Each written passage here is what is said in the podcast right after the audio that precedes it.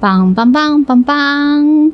嗨，大家好，欢迎来听大人聊绘本。我是 Claire，我是小福。我们今天又来到了一个新的地方来录音，是哪里呢？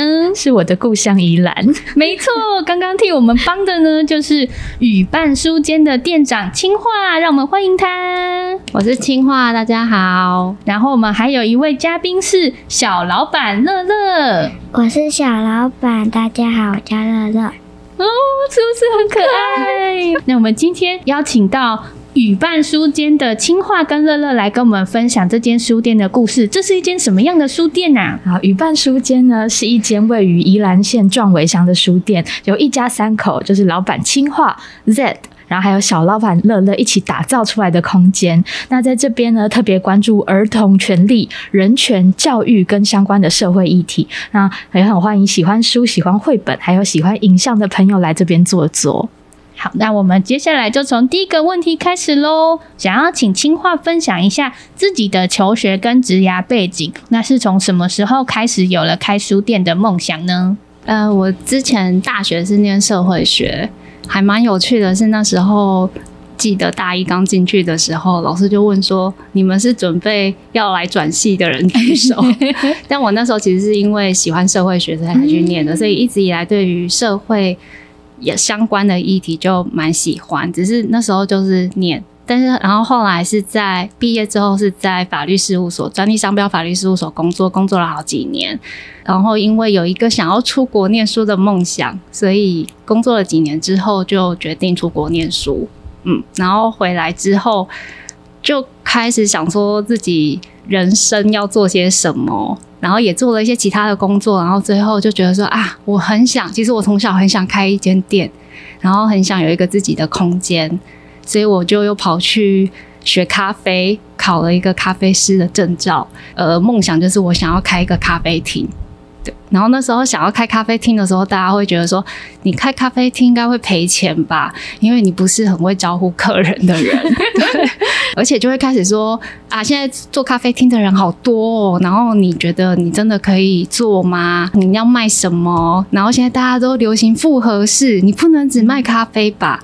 然后那时候刚学咖啡的时候，就有一个想说啊，可是我我我没有要卖其他的东西呀。那那我很喜欢书，那我我不然我就来呃卖咖啡跟书好了。然后大家说你疯了吗？咖啡不赚钱，书也不赚钱，所以它就是一个藏在心里小小的梦想，呃，一直都是放着。然后也觉得说好像是。心里想说，可能要等老了，然后看有没有赚到钱，有没有存到钱，才有可能来执行的一件事。对，所以还蛮有趣，就是一开始就有想要，但是在一个有趣的，应该是说人生的路途中啊，然后慢慢就转到这边来了。这样，那最后是什么样的契机，下定决心开了这间语伴书间呢？因为那时候以前是住台北。嗯，然后住的住台北住很久了，大概在几年前开始想要搬离开台北，觉得住在台北很辛苦，生活里面有很多的事情很急躁，是，然后很不安，然后也很焦虑，所以想要搬离开台北的事情是几年前就开始有，但就是酝酿着，接着就是在一呃，因为我先生他是做影像工作，然后他有一阵子常常到宜兰。然后他就问我说：“那不然，因为我一开始说我要搬去花东，他就说不要吧，太远了。他就说他那阵常在宜兰工作，他就说那还是我们去宜兰。但我对宜兰的想象就是常常塞车，嗯，因为之前每次来的时候就是塞车，所以就想说啊，可是不想诶、欸，我没有特别的想法。”一直到就是他有一次工作的时候，他跟草间带合作，然后草间带有一个踩点计划，就是让大家可以一起到宜兰壮围这边来踩点，然后知道一些认识一些社群。在那个计划刚好，呃，因为我自己在那个，我不知道你有没有听过特工盟，嗯嗯，就还我特色公园行动联盟。呃，因为那时候呢，刚好草间带也有邀请特工盟一起来做这件参加这个活动。所以我们组织就说好，那就我去。刚好因为我先生也是跟潮间在一起工作，所以就来了。然后来了之后，就对壮伟这边有了不一样的认识，就觉得说哦，如果搬来这里，房租在可以接受的情况之下，好像可以慢慢试着来做一些其他的事。嗯，那是不是就可以试着完成原本在台北完全不可能的那个想法，开一间店，做自己想要的事情，这样子？嗯，所以是从之前的工作认识了宜兰壮围这一个地方，然后心里就开始萌芽说，哦，可以试试看。那你们怎么会取“屿伴书间”这一个名字？呃，先说“屿”就是岛屿的“屿”啦，然后“伴”是陪伴的“伴”。然后一开始最最先底定的想法是“伴”，因为我觉得陪伴这件事情很重要。一方面是我觉得，尤其是在生了小朋友之后，就是乐乐出生之后，我多了很多对于“陪伴”这个字的想法，还有概念，还有其他的延伸。觉得“伴”陪伴这个字呢，说起来好像很容易。但是做起来超级难的，不论是呃他是 baby 的时候，或是他在幼儿的时候，或是他在长大一点点的时候，整个家庭里面要互相陪伴这件事情是很难去做到的。可是他是很需要、很需要大家一起去做到的。所以“伴”这个字是我们最一开始决定希望有这个字。语是我先生。我们在很多次、很多次的讨论的时候，一起想到的。然后他也觉得“雨”就是岛屿的“雨”，嗯，再加上“雨”又有乐乐的那个娱乐的“雨”的谐同音，嗯，就会觉得好像跟很多事情都有关系这样子。嗯，乐乐有参与这个命名的过程吗？有哦。那你喜欢最后决定的这个名字吗？喜欢。那你当初听到爸爸妈妈说哦，我们之后要从台北搬到宜兰，然后要开一间店哦，你那时候心里的想法是什么？很开心，真的哦，而且感觉就是会有很多新的事情发生。其实我们那个 logo 的图也是以它为发想的，然后一开始那个 logo 的图在设计的时候，是我跟爸爸一起想的。哦，你有提供 idea 这样子？他们常常没事就会在那里画。然后就他画一下，他画一下，所以在累积他们画的各种素材跟小小的地方，这样这边这边掺一点，那边掺一点。然后有一次请他画，他就画了一个岛。我先生就想说，那如果有人呢？然后如果有书呢？还是要有其他的东西呢？然后东加西加之后，就完成了那个 logo。再请我们认识的那个插画家朋友裴奇，帮我们把整个。草稿啊，还有把我们原本的想法更具体出来，这样子。后面的是龟山岛的形象啊，对。哦，那前面的那个穿着黄衣服的小女生就是乐乐吗？对，是我。你也很开心，就是哦，你出现在店里面的 logo 上，他一直猛点头。也想请问清华，就是在开书店之前有做哪一些准备吗？例如说参访台湾的书店空间啊，或是拜访了哪些前辈吗？嗯，因为本来就还蛮喜欢逛独立书店的，也都会试着，就是即便乐乐还小的时候，也都会试着带他去逛独立书店。然后之前是住在古亭那边，嗯、所以古亭那边呢、啊，就离那个台电大楼啊、公馆很近。没错，所以那一带我们就常去。然后之前可能就是我们会去茉莉啊、唐山啊，然后女书店、田园城市、永乐座。然后我们那时候住纪州庵附近，所以很常去纪州庵参加活动啊，或是逛书店，或是买书。那如果出去逛的话，像在城市里面边走边看，只要看到有那种小书店，像我记得有一次我们在逛那个呃中山站那边的时候，然后就莫名的逛到一些小书店，是生活。然后看了好有趣，就走进去，然后也买了诗集这样子。所以本来就会逛书店。那开店前呢，还特别去了问边谱的老板，就是有去跟边谱的，因为有朋友他认识边谱的老板，然后因为他的介绍呢，就让我们有机会碰到，然后去找他，然后跟他聊一聊。他也给了我一些建议。那当然，一开始他也是讲了很多。哎、欸，你们认真的吗？先劝退吗？有有一点就是，哎、欸，你有你们是真的要做吗？为什么？然后也问了一些为什么我们想要做这件事。但他很有趣，他说，因为他后来还发了一篇文讲这件事情。哦，说他怎么就是劝退，就是其他想来开书店的人吗？就是我们去问他这件事，然后他就说，哦，本来。好像他是觉得他，我印象中那个文章，因为有点久了，有点忘记。但我印象中编谱的老板就有讲到说，因为我们提出，我们也真的有准备，然后也思考了说，进书的方式，比如说是要单一的跟不同的出版社进书好呢，还是要跟呃固定的经销商进书好呢？然后，因为他觉得，当我们问这些问题的时候，他认为哦，他们应该是真的有思考想要开书店这件事，嗯、所以他就很乐意，也愿意给我们一些其他的建议，这样子。那你在打造的过程中，觉得哪一个环节是最困难的？例如说空间的定位啊，或是怎么选书，然后嗯，一些软硬体的一些设计跟规划。嗯，我觉得都很难呢。像有些人会以为说，我是不是以前跟做跟书业有关的？可是其实我没有，我就是可能是以前都是做一些很像是在事务所工作啊，就是很一板一眼。在咖啡厅工作的话，或是在餐馆工作的话。呃，做服务的方面，所以其实对于书业、对于空间的规划，很多都是从零开始，就是我要怎么思考，东西要放哪里。所以光是前面整个空间的规划，我们就想了很久，然后每一个地方也都会跟孩子一起讨论。所以也不是说，呃，只是我们自己，包括像厕所的那个瓷砖的颜色，都是乐乐挑的。哦、然后对。店里有一些灯也都是乐乐挑的，然后我们在决定什么颜色的时候，其实都是三个人一起讨论，有共同的想法一起去做的。油漆也是我们一起漆的。有没有哪些乐乐提供的建议会让你眼睛一亮，想说哇，我从来都没有想过诶。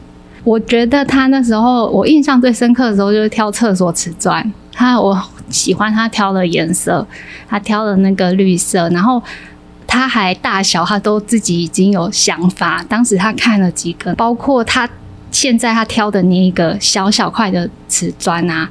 当时老板还跟他说：“这个好像没有货，你要不要换大一点的？”他就蛮坚持，他说：“那你问问看有没有。”所以他就站在那里看着老板打电话，然后问有没有他，他去问有没有那个库存。对，去去问有没有那个他要的那个瓷砖，就觉得很有趣，而且每一个来上我们厕所的客人都说：“哇，你们厕所的颜色配的很棒。”我就说：“哦，是乐乐选的颜色这样子。”那乐乐觉得在打造书店的过程中很辛苦吗？还是好玩比较多？有时候很累，有时候觉得很好玩。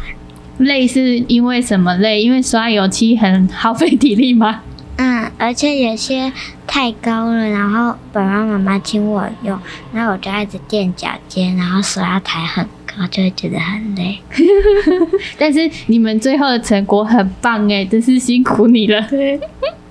我觉得刚才听青话说，就是这个空间是三个人一起打造，然后大家都有共识一起往前，我就觉得很感动。那就是我想要请问，因为是三口一起经营的，那平常书店里面的分工是怎么样子的呢？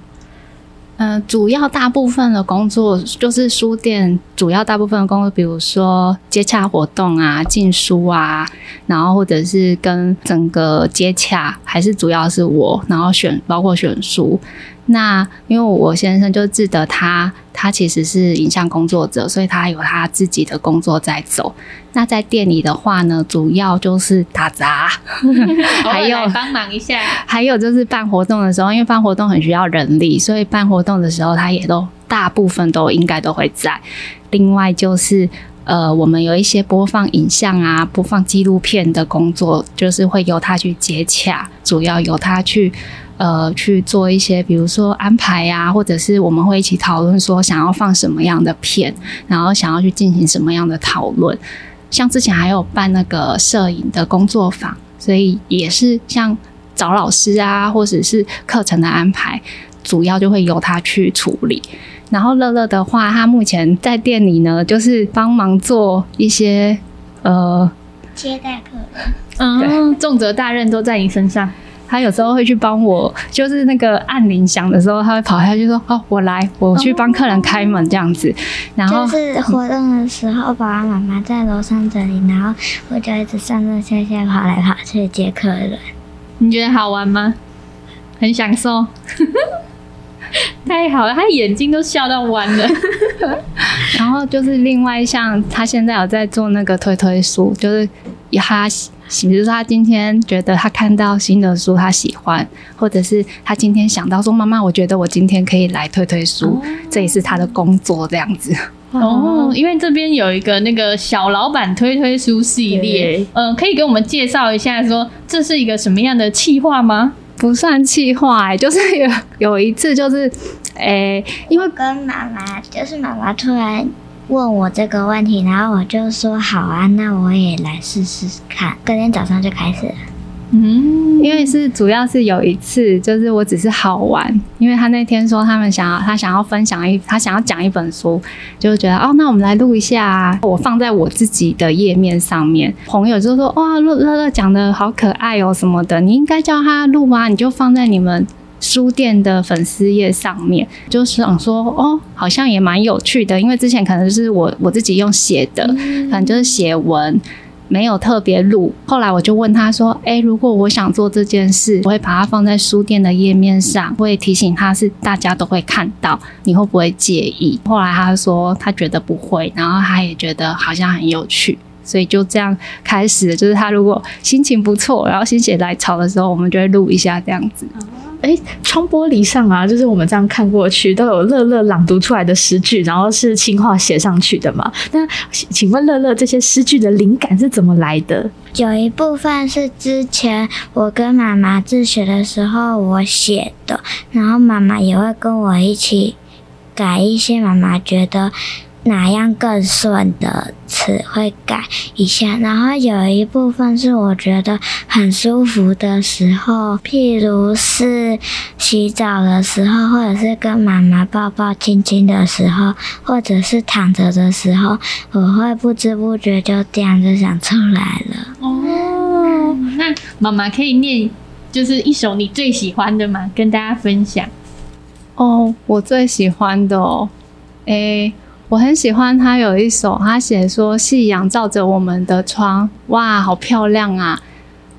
外面一棵树也被夕阳照着，我跟树的衣服都闪闪发亮。他那时候讲这一首的时候，觉得说哇，好有趣哦！而且他他说我跟就是我的衣服，然后跟树都被阳光照得闪闪发亮，觉得很有意境，这样子。这些灵感都是来自于生活当中，然后还有被满满的爱包围，所以才产生出来的诗句，对不对？那一天是刚好也是有夕阳的时候，我也有自己很喜欢的诗。哦。好，那你最喜欢的是哪一个呢？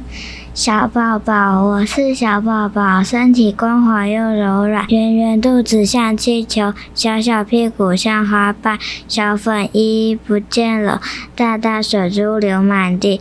妈妈抱抱我，小粉衣回来了。妈妈，我爱你。哦，而且这是最近最新创作的，因为日期很新哦，是这个夏天。那一天是是我自己想的，然后妈妈也没有帮忙改一些我她觉得不顺的，就直接这你完整的作品就直接写到窗上去了。嗯，对，那一天好像也是他突然就是自己，他就说：“妈妈，我想到一首诗。”然后我说好啊，那你来念念看，就把它念出来。然后我就说哇，很有趣。就我说屁股像花瓣呢，我就说你好会想哦，我就赶快记录下来，并且把它写上去这样子。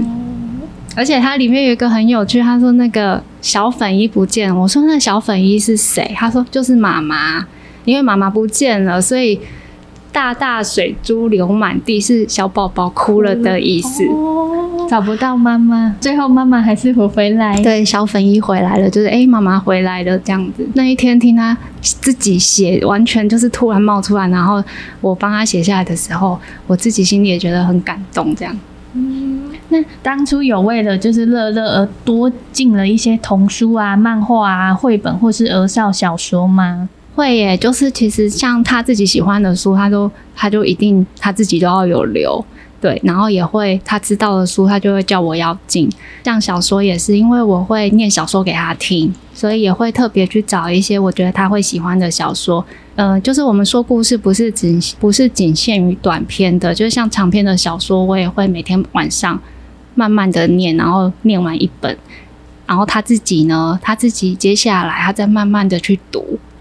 大概会这样，所以我也会的确会特别去找一些我觉得好像也很适合他的书，一起来分享这样子。嗯，因为像我们现在录音的地方啊，是我觉得书店里面一个很显眼的一个角落，就是它有一个架高的平台，然后在乐乐跟青樺的背后有一个房子造型的书柜，那书柜上全部都是绘本，这也是就是当初在规划书店的时候就想到一定要放进来的吗？嗯，对，因为开书店的时候，就是对于跟小朋友一起做这件事情，是当时也是很重要的想法。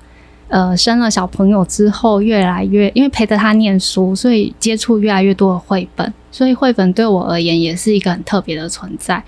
然后一方面带着，因为我我前面有说，就是我其实本来就会带孩子一起去逛独立书店，但有时候觉得说，一般的独立书店，要么就是你去全部都是绘本馆，对，然后如果是一般的独立书店的话，好像是为了成人而设置的空间。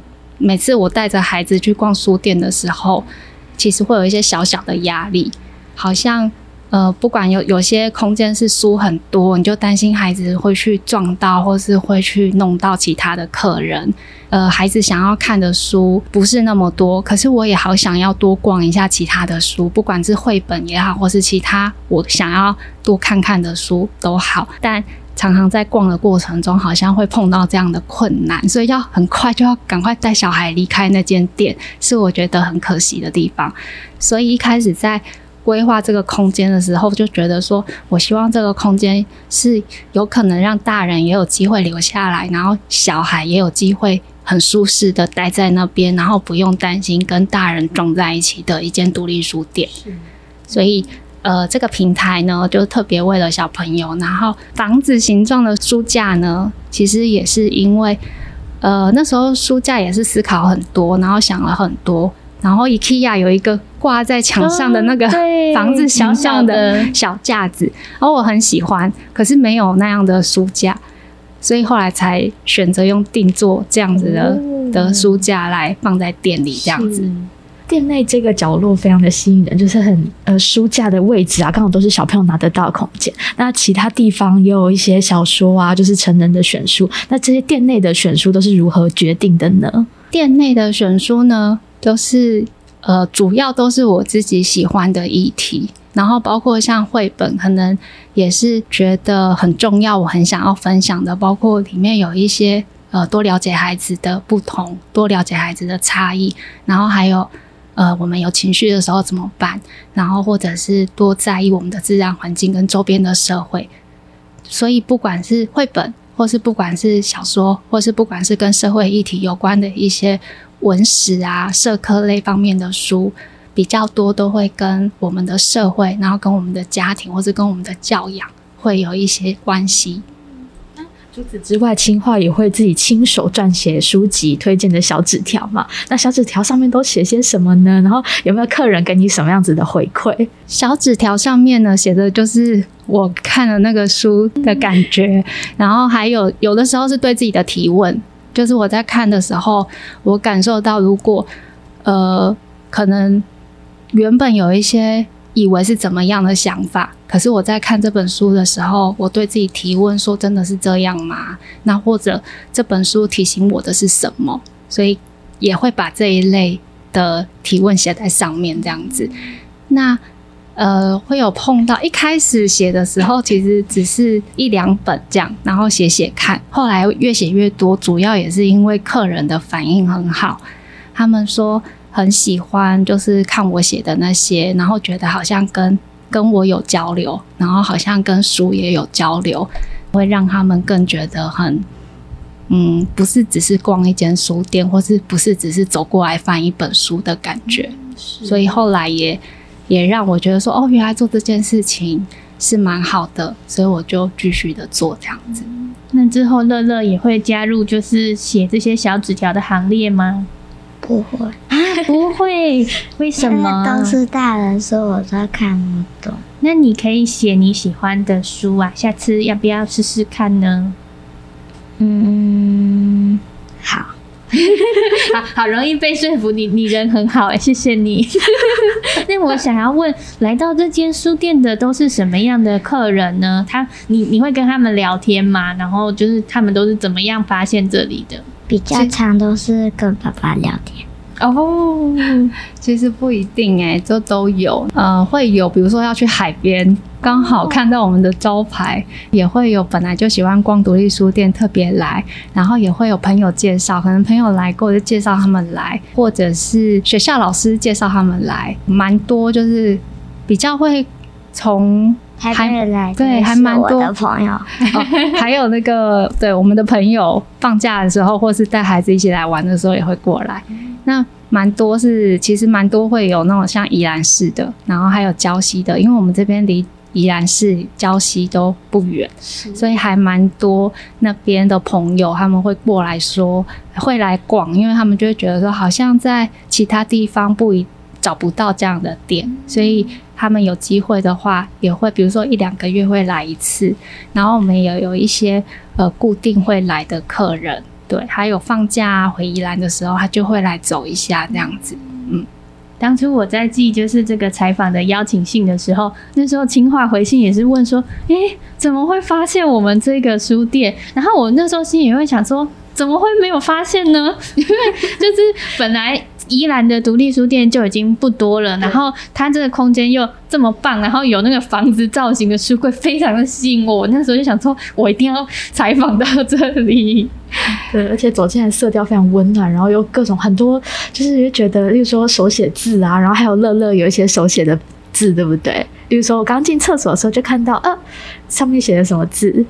那好像是妈妈写的。啊，那是妈妈写的。妈妈模仿你的笔触吗？嗯，我写的会比较慢，没关系，之后会越写越好的。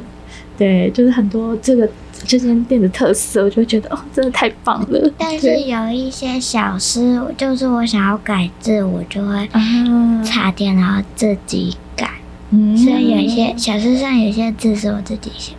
嗯，因为刚刚乐乐有说到说，嗯，写纸条这件事情要想一下，因为这里有很多都是那个大人的书，就是我觉得在这边就是一进来的时候，我有吓到，就是我原本以为童书的比例是比较高的，但其实这边也有非常多，就是是各个不同领域啊、不同议题的书。那有没有哪些就是种类的？书或者是议题的书，你觉得特别受到客人的青睐？特别受到客人的青睐，我觉得就是还是要看族群的，因为比如说有的时候如果是来逛的是亲子家庭，讲那个父母可能就会选跟教养类有关的书，因为我这边有一些书，它可能比如说会讲到如何让孩子可以自主的学习呀、然后成人如何的陪伴孩子找到自己的兴趣。那也蛮多跟，比如说会去探讨我们在教养的过程中，我们放入了多少的期待，然后其实那些期待可能也跟我们自己成长的过程有关，所以那些期待再把它放在我们的孩子身上，那是可以再讨论的，或是我们都可以想想的。所以比较多就是会跟，呃，如果是亲子家庭来的话，有些父母他们就会对这一块有兴趣，就会想要买。然后，如果来的是年轻人的话呢，可能就会选小说或者是诗集。像之前呢、就是会有诗社的孩子们来，他们可能就会比较多会选择诗集呀、或是其他文学类的。然后，如果碰到有那种高三的孩子，他们刚好在面临就是接下来我想要做些什么呢？然后对社会有很多的想象，他们挑选的书的议题可能蛮多，就他们会对人性。有更多的想法，然后或者是对呃探讨社会议题跟社会的事件有关的书，他们会呃更有会更有兴趣，然后也会询问我一些说推荐他们可能看一些什么书好这样子。所以我觉得好像就是还是看来逛的族群，他们喜好的书还是不太一样。那当然也会有人来这边就说你这边都是闲书，所以我觉得就是看，其实都每个人的喜好都不同，可能他我这边的书他都不喜欢，也会有这样子的朋友这样子。嗯，客群非常的广泛。对，那因为呃，店里面选选书之外，有时候也会举办活动嘛。那目前店里面办过哪一些好玩的活动呢？那是不是有跟在地社区合作？嗯、呃，其实我自己店里每次办活动，我都觉得很好玩，因为每一个活动对我来说都是一个练习，然后也都是一个尝试，而且也都是因为是一方面都是自己喜欢的书啊，喜欢的作者，所以每一个愿意来的作者，我都很感谢，然后也都觉得可以好好的完成一个活动，都很开心，然后都很好，很有趣，很好玩。之前我们前阵子有一个很有趣，就是是跟那个生动盟、生育改革行动联盟一起做的一个。呃，他们就是来讲跟儿童的性教育有关，就我们怎么跟孩子谈性教育这件事。那那天他带了很多的道具来，然后也分享了很多我好像我也是小时候都不知道，我即便我长大都不知道的一些性知识。到他那一天讲的时候，我才知道说，哦，卵子是这样被抓进去的哦。对，他就是说那个散布，对不对？然后我说散布到底在哪里呀？所以那一天我觉得说，诶，其实。很多的知识，很多的各种各种的跟人有关的事物啊，或是知识，我们都是可以一直学习，一直学习，然后也可以用很多很有趣的方式，不管是跟大人讲，或是跟小孩讲，我觉得都很很有用，然后也。同时，也现场的人那一天，我记得像孩子他们在玩那个身体的拼贴，然后成人在看各种道具的时候，大家那个对于性知识这件事情很热衷，然后很有趣，然后很多疑问的那个状态，就会觉得哇，很棒诶。在我们录音之前呢，就是清华也有跟我们介绍说，哦，现在就是店里面有一个很有趣的展，是那个七贤国小。二年中班的豆子小书期末成果展，可以跟我们介绍一下，这是一个什么样的书展吗？嗯，那是我我们在学校种豆子的时候，老师请我们每天画下来。种什么样的豆子啊？我们有很多种豆子，有绿豆、黄豆、花豆、红豆、黑豆。但是我们那个成果展没有黑豆，因为我们班没有人选黑豆，只有老师选黑豆。老师怕黑豆太伤心，他自己选的吗？那你选什么豆？我选绿豆，因为我喜欢吃绿豆。哦，那你有没有看过有一本绘本叫做《妈妈买绿豆》？之前好像有看过，但是现在好像没有看过。那你后来那个豆子种出来之后，你们有做什么事情吗？哦，没有。有些人有，有些人有把它带回家煮，有些人就把它放在学校，我就把它放在学校。那怎么怎么会有一个这样子的展在店里面？因为妈妈说好像可以来试试看，然后我就到学校跟老师说，然后老师也觉得可以试试看。最后老师跟妈妈讨论完之后，他们就决定在书店展。我刚刚有看的那本书，就是乐乐画的那本，它是一个拟人化的豆子，对不对？它叫什么名字？它叫。绿绿，啊、呃，绿绿，然后他的一生的成长这样子，所以是绿绿的人生传记。对，那时候跟老师讨论的时候呢，是主要是希望说，不要好像小朋友们做做完了这本书，然后他们的创作，然后那个创作内容他们自己写的、自己画的，然后还特别做出了一本书。那我自己的想法是我希望可以被更多人看见，然后也希望说。嗯、呃，他们做出来，然后放在这边，然后大家看到的时候，也可以去看一下，说孩子们的创作的样貌这样。那每一个孩子都不一样，所以呢，画出来的也不一样，写的方式也不一样。那有些孩子呢，写的很简单，也有他简单的乐趣；有些孩子画的很丰富，也有他画的很丰富的美感这样子。那一方面也是，主要是希望，因为我们这边有一个。就是刚刚讲的陪伴嘛，其实也是一个想法，就是说希望所有的创作者，所有的走在人生路上，他们自己想要做的事情，也可以在这个空间里面被看见。我们这里好像一个陪着他们，然后一起被看见的想法。所以，呃，小朋友的绘本，他们做好的自己的豆子小书放在这边，有一部分也是希望说可以被更多人看见，然后孩子们创作的能量这样子。那嗯、呃，有没有期待未来举办什么还没有在这里办过的活动？嗯、呃，其实我一直很想要办一个活动，但是之前试着还要去跟一些相关的人联系，但还蛮难的。就是我想要呃跟孩子们一起玩，就是绘本跟表演这件事。Oh. 就是我们借由绘本，它可能就是一个固定的工作坊，或是固定的，很像固定跟孩子的课程或是聚会，可以跟大家一起。从绘本发展出，例如就是呃戏剧的表演啊，或是肢体的表演，然后还可以有呃成果展啊，然后让父母来看到说孩子们的想法，孩子们想要表现的东西这样。但是蛮困难的，因为要找到愿意一起尝试这件事情，目前我还没有找到，所以很希望很希望有机会的时候可以找到愿意跟我们一起玩这件事，或者是一起做这件事的人。跟老师陪着孩子们一起一点一点的发展这些想法跟创作。另外也是呃，像我们之前在台北的时候，很喜欢去看那个夹脚托剧团哦，他们的母语故事的演出这样。所以也很希望说，在这边我们之前也有碰到一些，就是呃，可以在这边然后有更多跟母语有关的表演，也是我有想过的。那之前有些客人啊，他说他有在念那个。台语，然后有在念台文，有去台文所等等的，我们就会想说，或许有机会也可以来做做，在讲绘本的时候，不只是讲绘本，因为我也有跟在地的朋友，很喜欢绘本的朋友，有慢慢想要做一个呃绘本的分享，定期的来做。我之前有跟妈妈一起开线上的活动，就是自己用纸纸箱跟纸做出玩偶。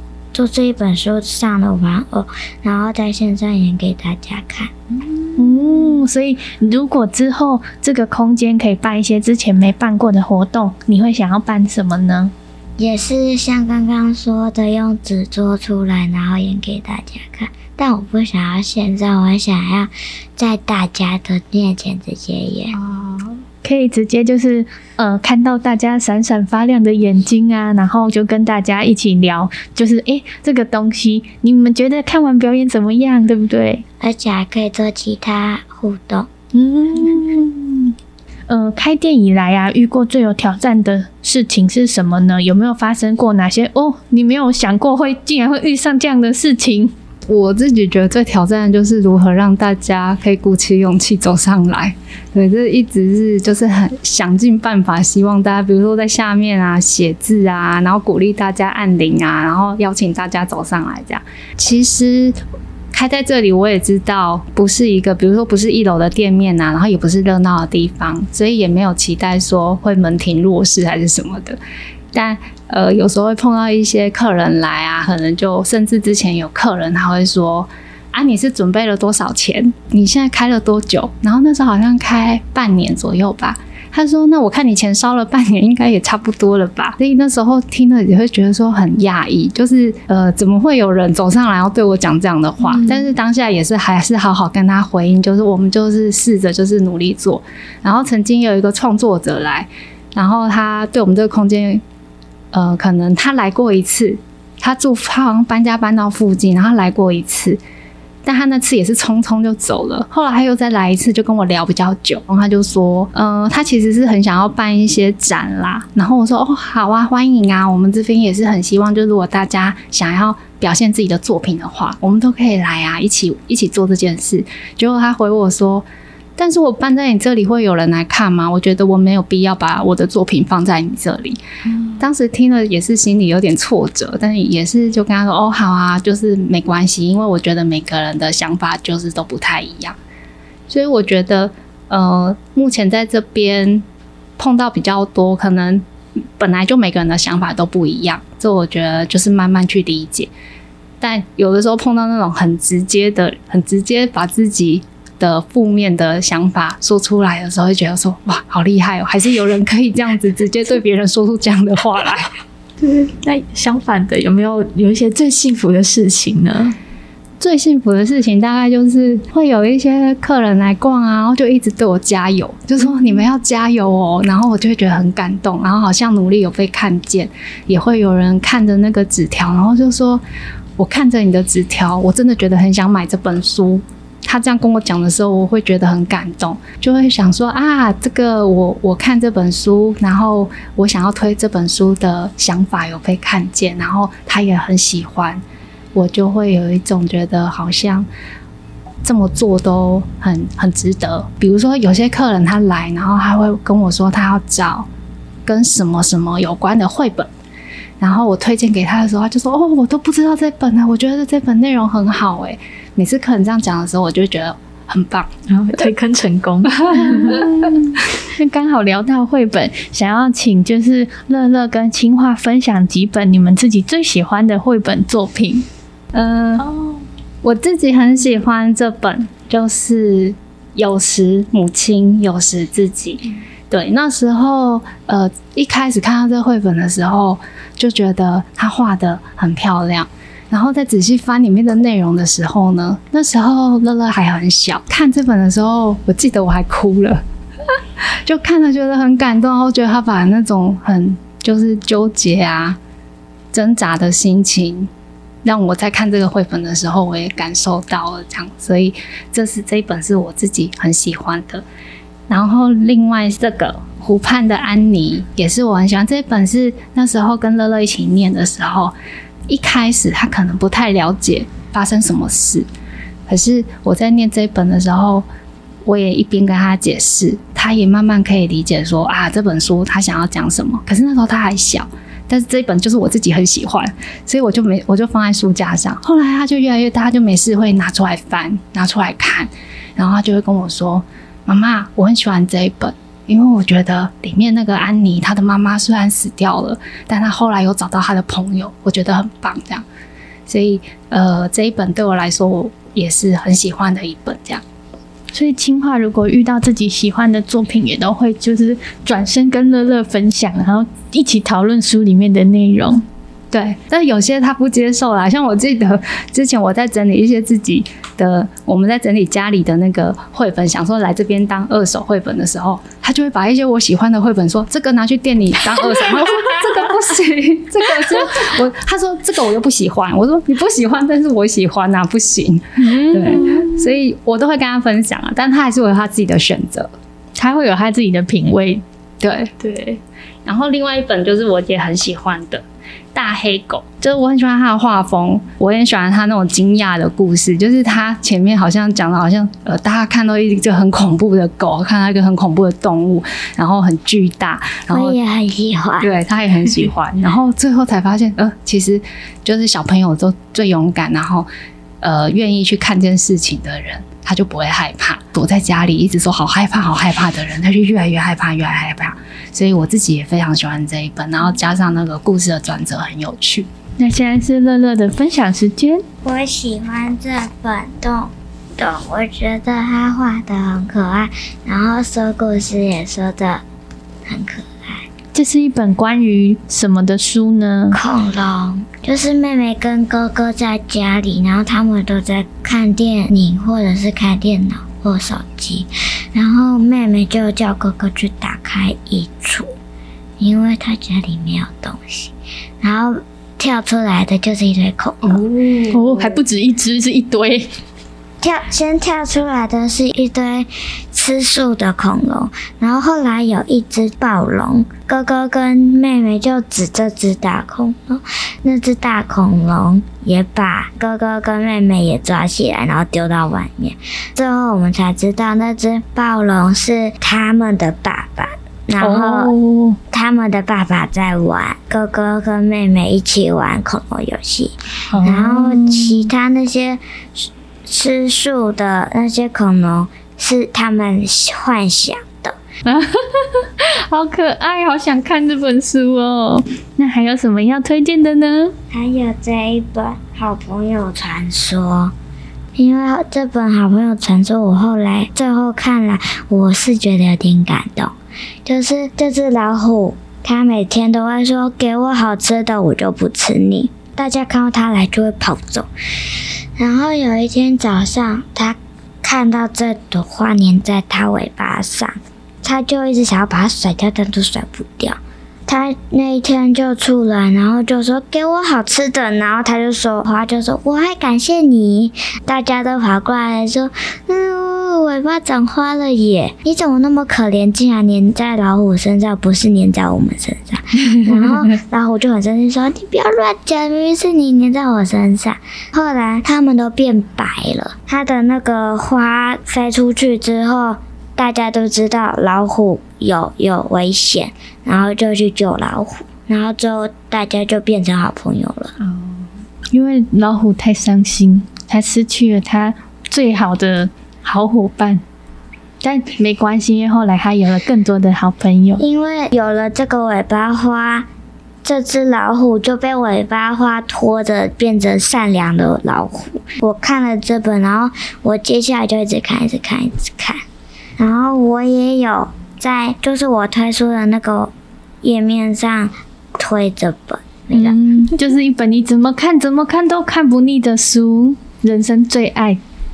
好，我们刚才介绍了很多本绘本嘛，青花跟乐乐也一起读了很多绘本。那我们通常说阅读绘本的对象通常是小朋友，但是在这个产业啊，进行创作、出版还有推广，甚至是买书的人，通常都是大人。那您觉得大人跟绘本的关系是什么呢？我觉得大人跟绘本的关系，我自己啦，嗯、应该是我觉得绘本它可以帮助大人找回童心，找回看到更多身边的事情的可能。因为在陪着孩子一起看绘本的过程中啊，我也常常就是发现自己，比如说小朋友会提醒我说，这边的细节你没有看到，你有看到这个图吗？可是可能大人很习惯看字。其实会忽略掉一些小小的巧思藏在图画里面的那些部分，所以在看绘本的过程中，我觉得我好像也提醒自己要慢下来，然后提醒自己要多看一下不同的细节，提醒自己关注到里面的角色的想法或是感受。所以我觉得大人跟绘本之间的关系，我自自己我自己会认为说，呃，绘本好像帮助我。更把自己的感受可以透过阅读中那些跟的那些图像可以看见，然后也可以找到，然后也可以重新发现。所以那些疗愈的感受，我觉得都可以透过绘本的情绪慢慢这样带出来。当然，就是像现在，我觉得呃很多就是绘本的内容虽然是大人在创作，所以我觉得在创作的那个成人啊。有没有抱着那样的心意也很重要，出版社也是。另外一方面，像有些人可能会觉得说啊，不要给小朋友看很多议题的。但我自己可能因为我自己就很喜欢跟社会各个方面有关的事情，我也觉得透过绘本带给自己或带给孩子，我觉得都是一件很好的事情。而且孩子啊，每个孩子都不一样，然后家庭也不一样。那孩子都不一样，他在对接受绘本的种类或是形式，本来就会很不一样，也会很多元。所以我觉得成人其实可以尽可能的提供不同的议题、不同的创作、不同的形式，孩子自己其实也会有选择。就好像刚刚有讲说，有一些很喜欢的书，我推荐给乐乐，他不喜欢，因为他也会有他自己的选择。所以有关议题类，我我当然我觉得教条类的我就不喜欢，告诉你你要怎么当个乖小孩的那种我就不喜欢。可是呃，让他们看见社会是很多元的。或是状态是很多种可能的，然后每一个小孩都不同，每一个大人都不同，每一个家庭都不同。这一类的绘本，我就会觉得，虽然它是有议题的，虽然当然他想要告诉孩子一些什么，但我觉得那些是我自己也很认同的。嗯，那清华觉得说，书店是一个有魔法的空间吗？期待未来在这里发生什么样的魔法呢？书店哦，对我来说是有诶，它就很像我自己觉得书店很像秘密基地。对我而言，有时候就算是比如说像刚刚有碰到一些呃客人啊来指教我，我很常跟朋友在这个平台上假装在玩，就是在玩外面有炸弹要炸我们的房子的游戏，或者是扮家家酒，假装这就用。我们现在做的垫子围成一个墙，假装我们在玩扮家家酒，然后在家里过生活。嗯，所以这里不只是一个就是家里对外营业空间，同时也是你跟你的好朋友一个玩游戏的小天堂。对，呃，就是书店对我来说很像是一个秘密基地。然后，嗯，不管说好像在外面碰到什么不开心的事情，或是有时候被客人指教一些我自己觉得嗯就是很奇怪的事情的时候，但是在被书包围的时候，还是觉得。很开心，然后每次门一打开进来的时候，就觉得哇，书店里面好香哦，就是都是书的味道啊，或者是都是这个空间的气味。呃，也是希望说这个空间也带给进来的人同样有这样的感受，然后同样他们一进来，他们就会感受到这个空间。带给他们的，不管是温馨啊，或是自在，或者是舒服，或是他们一进来就觉得这个地方好像有魔法一样，我都觉得是很棒。像之前有个客人一进来，他就一直到处看，然后一直跟我说我的店很可爱，然后就他就一直跟我分享说，我觉得你这个角落好可爱，你那个角落好可爱，你这个柜子好可爱，你这个也好可爱。然后那时候我真的是。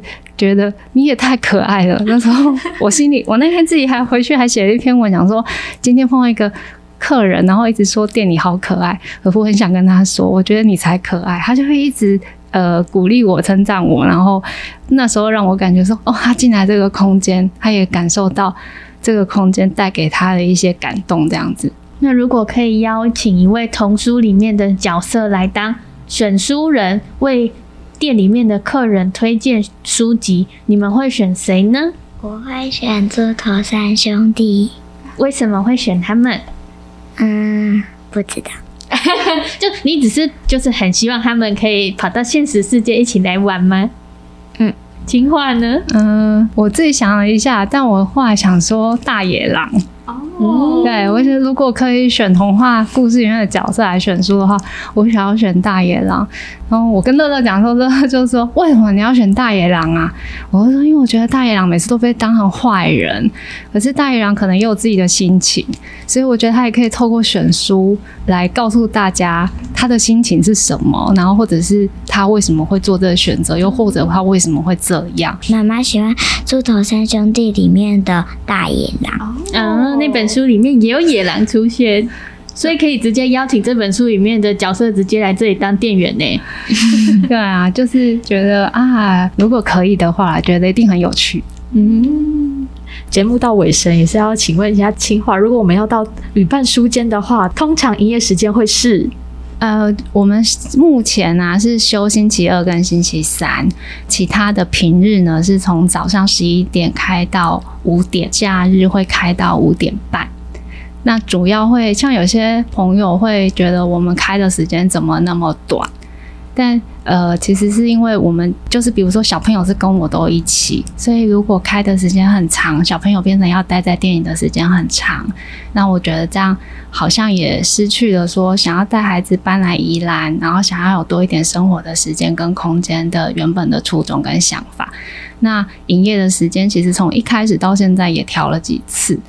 对，那暂时有一点像是目前是这样定啦，但是之后会不会有什么调整也不知道。但如果有任何调整，都会写在那个粉丝页上面的。那如果是呃外地的客人，他们想要搭大众运输工具来的话，他们可以怎么来这里呢？